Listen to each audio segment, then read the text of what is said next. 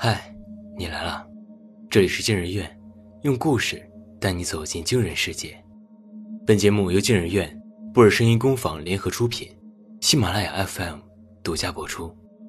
我是惊人院研究员诗涵，我是惊人院研究员维夏。今天要讲的故事是：我家的橱柜里藏着一个私生饭。上，作者黄浩一。李忠赫的左脸被聚光灯照得有些发烫，但他依旧侧着头，将最完美的侧颜展现在镜头面前。主持人的唾沫星子在空中飞腾，李忠赫凝视着舞台下攒动的人头和他们密密麻麻高举着的灯牌。此刻，所有人的视线都汇聚在他的身上，汇聚在他完美的左脸上。他咽咽口水。喉头用力，听见了自己故作沙哑的声音。因为今年十月要赶出新专辑，最近录制的比较狠，所以嗓子完全沙哑了。呃，医生建议我要休整一段时间，不过没有关系，这不会影响到新专辑质量，还请大家放心。很好，就是这样沙哑的声音，沙哑到雌雄莫辨。台下的粉丝开始骚动。最前排的小姑娘们甚至开始眼泛泪花，有些粉丝在下头喊着“要注意身体，注意休息”之类的话，其神态之悲壮，让李钟赫怀疑自己是否要不久于人世。谢谢李钟赫来到我们青台节目组。钟赫自出道以来发布了三张专辑，销量屡破新高，不可谓不优秀。主持人说着提前背好的词儿，但还是要注意身体，粉丝们都很担心啊。呃，谢谢大家的支持，我一定会再接再厉，为大家带来更多好的作品。说话间，李忠赫的目光飘向第一排最末座的那个女孩，利落的短发，细长的丹凤眼，是他喜欢的类型。那女孩似乎是现场的工作人员，胸口挂着一张蓝色证件。海潮般的掌声将李忠赫拉回了现实。在尖叫声里，他嘴角上扬，绽出微笑，直到主持人用目光示意他该起身向观众鞠躬了，他才意识到节目结束了。接过助手递过来的外套，搭在肩上，专车已经停在门口，七八个保安拉起黄色的警戒线，将数百名粉丝拦在外头。李忠赫走出去，朝他们挥手点头，人群再度沸腾起来。他弯下腰，钻进了车后座。请等一下，是那个丹凤眼的女孩，两三步跑了过来。女孩递给他一大捧红玫瑰。我非常喜欢您，务必请您收下。李忠赫愣了愣，转而恢复职业笑容，接过鲜花，对着姑娘点了点头。在摇上车窗之前，他听见女孩又喊了一声：“我叫杨雨婷。”杨雨婷，挺好听的名字。他一边想着，一边冲着车窗玻璃外头的粉丝招手，直到车开始提速，没有粉丝再跟得上。他把红玫瑰放在一边，松了松领口的蝴蝶结，长长的舒了一口气。车厢里弥漫着淡淡的玫瑰花香，司机专注开着车，贝多芬的《月光钢琴曲》在空气里静静流淌。不久，他们到了郊外，车缓缓停了下来。司机扔过来一件破旧夹克，他闻见那件夹克上浓烈的汗水酸味面容复杂。把衣服脱了，下车。司机没回头，接着又递过一小沓钞票，那是他今天的劳务费。总监说这件事情不能跟任何人提起，懂我意思吧？他识趣的换好衣服下来，车绝尘而去。四下张望一番，没有任何人看见他。他蹲在路边，点了一遍钞票，五千元。接着又在夹克口袋里摸索了一阵，从内兜里摸出一张身份证，姓名那一栏写着李忠赫，真土。他往地上吐了口唾沫。李忠赫是他用了二十几年的真名，谁也没想到，十几年后火遍娱乐圈的大明星，不仅名字与他相似，就连面貌也像一个模具里量产出来的。李忠赫是做软件的，纯种理科生。物欲横流的娱乐圈与他更像是另外一个平行世界，但突然某一天，他看见荧幕中完全不同的自己，穿着超越自己审美的衣物，唱着一些自己难以理解的歌词，就像有人兀自敲碎了隔在两个平行世界的镜子。传媒公司的猎头要签下他做直播，五位数月薪。李钟赫把原先的工作辞了，但传媒公司完整的合同还没有签下来，他又要交一轮新的房租，正是青黄不接的时候。一档综艺节目的总监找到了他，因为当红明星李钟赫临时排不开档期，节目组正打算放弃之际，竟发现了李钟赫这个替身的存在。就这样，他度过了魔幻的一夜，替一个他完全不了解的大明星录制了节目。录制结束后，李钟赫回到自己的出租屋里。这是间半地下室，仅有一扇厨房的窗户能连通外面，光线昏暗，自然令人无法逾越。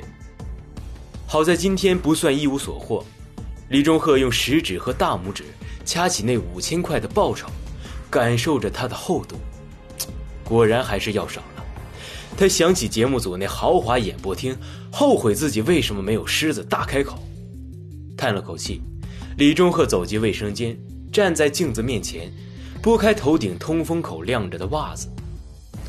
节目组给化的妆掉的差不多了，他对比着相册里李钟赫的演出照，不断照着镜子扭转脖子，试图找到一个最为相似的角度。他的左脸几乎跟李钟赫是一模一样，但细看右脸便会有一些差异，要微胖一点。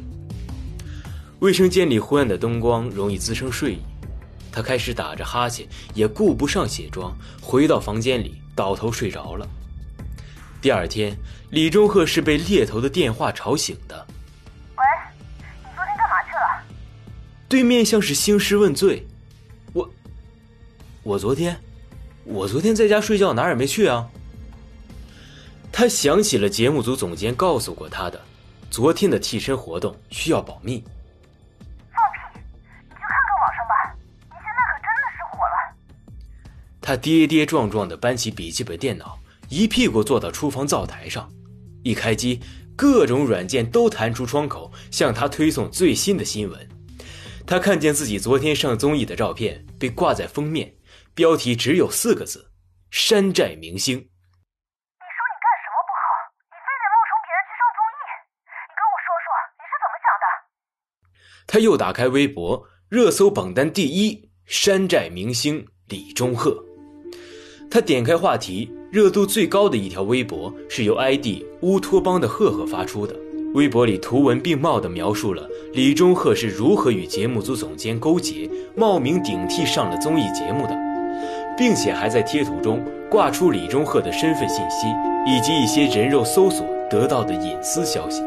李钟赫感觉脑子嗡的一声，他颤抖地点开了那条微博的评论：“林子大了，什么鸟都有，冒充别人很有意思吗？”他们完全不像，好吧？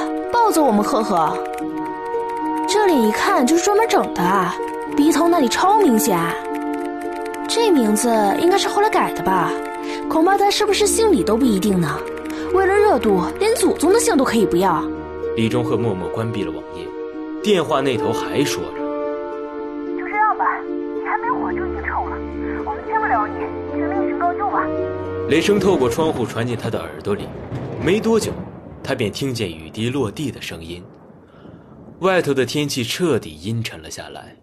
以往每个暴雨天里，他都要把唯一的那扇窗户封上，不然雨水会漫进来。他开始机械地搬东西封窗户，头顶的白炽灯因电路不稳定忽明忽灭。忙完一通后，李钟赫倒在沙发里，痴痴望着破旧的茶几。才突然瞥见旁边的角落里还立着一束红玫瑰，是昨天那个姑娘送给他的，准确来说是送给李钟赫的。不知道那个姑娘知道真相后会怎么想。玫瑰有些发蔫，那股特有的芬芳也消散干净了。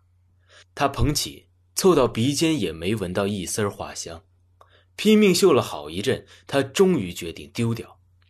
突然。他看见花束里藏了一张卡片，他取了出来。我知道你不是李钟赫，但我还是想跟你交个朋友。请联系我，一五七。翌日，咖啡馆。你叫杨雨婷是吧？李忠赫把帽檐向下压了压。一杯拿铁。他冲侍应招手，又转过脸问他：“你喝什么？”李忠赫还未来得及回答，他又像自说自话一般：“给你点美式吧，拿铁热量高，不易于保持身材。”等待咖啡的过程中，他没有再说话，他不知道该说些什么。忽然间，杨雨婷站起，掀掉他的帽子，他下意识的把头埋了起来。没事的，没人注意到我们这里的。他淡淡的说，随后露出一个甜甜的笑容。李忠赫这才把头微微抬起，杨雨婷打量着他的脸。不过，你和他真的好像，如果不认真看，几乎没差别。你真的没有整过容吗？李忠赫死死的瞪着他，目光不满，他却扑哧一下笑了出来。好啦，我相信你。老实讲。那天在化妆间，我第一次看到你，我就知道你不是李钟赫，啊，我是说那个明星李钟赫。为什么？为什么？你的右脸，你的左右脸有些不对称。嗯，右脸最起码比他的要大个 size，普通的粉丝可能发现不了，但我干这行业的，信息敏感度还是有的。再说，模仿一个人也很难面面俱到。你总会不经意露出自己说话的习惯，这是很明显的。他苦笑，我从来没想假扮他，也不是故意欺骗观众，我只是想赚笔钱呢。你能想象吗？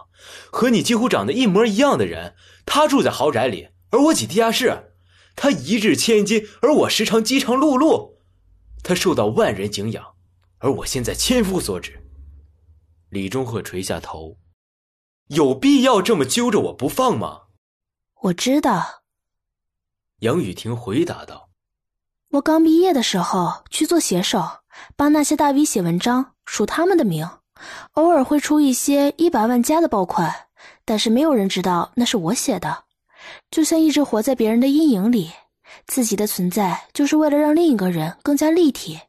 后面我创立了自己的公众号平台，现在也有很大的粉丝基数。”拿铁和美式端上桌，李忠赫举起杯子喝了一口，五官被苦得皱成一团。杨雨婷看着他的样子笑了笑：“其实我可以帮你。”他突然抬起头看着他，期待着他后面的话：“我可以在我的公众号平台发文，其他的平台跟着一起上推，改变舆论的态势，并非不可能。”你为什么帮我？嗯，我同情你。嗯，同情不太恰当，更确切一点是一种同理心。何况我在玫瑰花里塞卡片的目的，就是因为我觉得这将是一个大新闻啊！如今有反转，我当然要第一手资料。无论如何，他碰了碰他的咖啡杯，一起静阴影。李忠赫视线越过他，看向后头悬挂的电视机上，里头西装笔挺的主持人正在播报今天的新闻。昨晚，某微博用户通过账号“乌托邦的赫赫”发布了华语歌手李钟赫与某超模私下约会的照片。今早，李钟赫本人已委托律师事务所发出通告。乌托邦的赫赫，他心头一搁。你知道？杨雨婷抬起头，就是他人肉的我呀。杨雨婷颇感惊讶。他？他是圈内有名的私生饭。各种偷拍、跟踪之类的，我甚至怀疑他就住在李忠赫家里，不然怎么会时刻能跟踪到李忠赫啊？私生饭。李忠赫对这个词儿不是很熟悉。就像我们都喜欢太阳，可是有那么一种人，非要把太阳占为己有。杨雨婷顿了顿，甚至到了晚上，他们也要硬逼着太阳上山。